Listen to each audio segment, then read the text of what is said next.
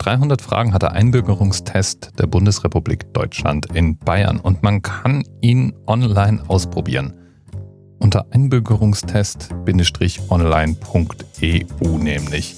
Da werden einem eine Auswahl von 30 Fragen gestellt und an denen kann man dann ungefähr erkennen, ob man auch den richtigen Test bestehen würde. Die gute Nachricht, ich würde bestehen. Allerdings war ich bei manchen Fragen auch froh, dass es Multiple Choice war. So konnte man die absurden Antworten aussortieren und dann blieb meistens nur noch eine sinnvolle Antwort übrig. Einbürgerungstests sind je nach Bundesland unterschiedlich. Ich habe mal den bayerischen Test probiert, unter der Annahme, dass die Bayern die höchsten Hürden legen für Einwanderung. War aber gar nicht so wild. Um eingebürgert zu werden, muss man, wenn man denn die formalen Bedingungen erfüllt, ungefähr die Hälfte der Fragen richtig beantworten. Und spannend ist dann eben auf der Einbürgerungstest online.eu-Seite auch den Gesamtkatalog an Fragen sich anzuschauen, denn da wird unter anderem auch angegeben, in wie viel Prozent der Fälle die Leute falsch liegen. Und da gibt es durchaus auch Fragen, die mit über 50 Prozent falsch beantwortet werden. Und die sind dann gar nicht mal so ohne. Zum Beispiel diese hier. Es gehört nicht zu den Aufgaben des Deutschen Bundestags, Gesetze zu entwerfen, die Bundesregierung zu kontrollieren, den Bundeskanzler oder die Bundeskanzlerin zu wählen oder das Bundeskabinett zu bilden.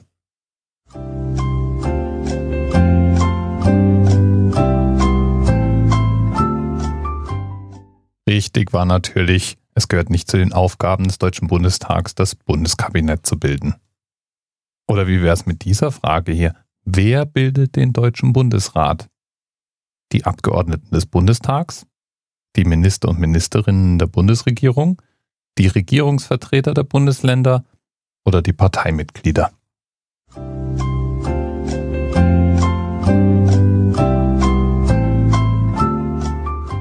Die Regierungsvertreter der Bundesländer natürlich.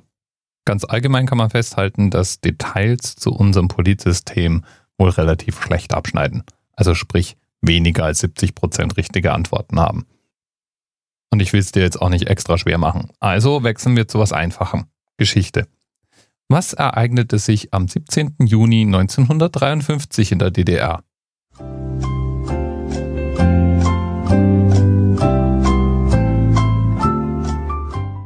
Wie jetzt? Du beschwerst dich, weil ich dir die einzelnen Multiple-Choice-Antworten nicht gegeben habe?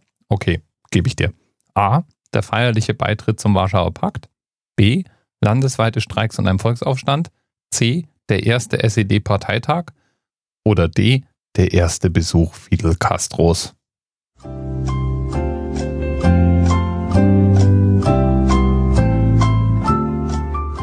Ich würde das richtig beantworten, aber nicht, weil ich es weiß, sondern weil ich erwarten würde, dass in einem Einbürgerungstest für die Bundesrepublik Deutschland vielleicht nicht unbedingt gerade abgefragt wird, wann der erste SED-Parteitag, der Besuch Fidel Castros oder der feierliche Beitritt zum Warschauer Pakt stattgefunden hat. Und da sind wir auch schon beim Kernproblem.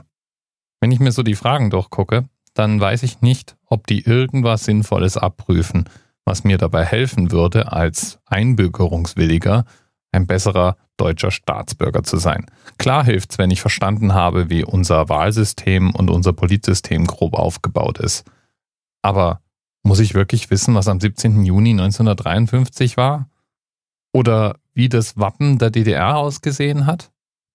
Oder wie viele Bundesländer jetzt genau bei der Wiedervereinigung zur Bundesrepublik Deutschland dazugekommen sind?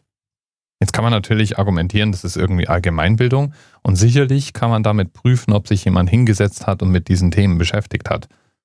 Aber ich habe dann trotzdem so meine Zweifel.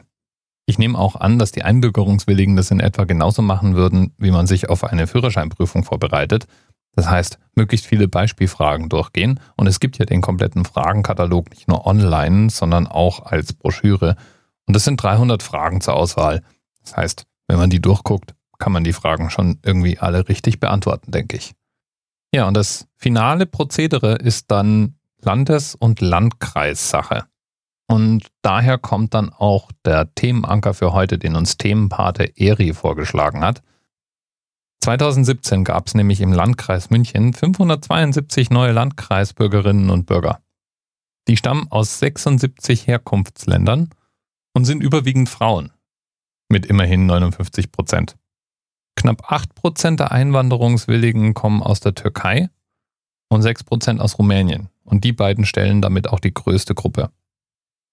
Das größte Wachstum aber, das hat eine andere Volksgruppe, nämlich unsere englischsprachigen Inselnachbarn, die Briten.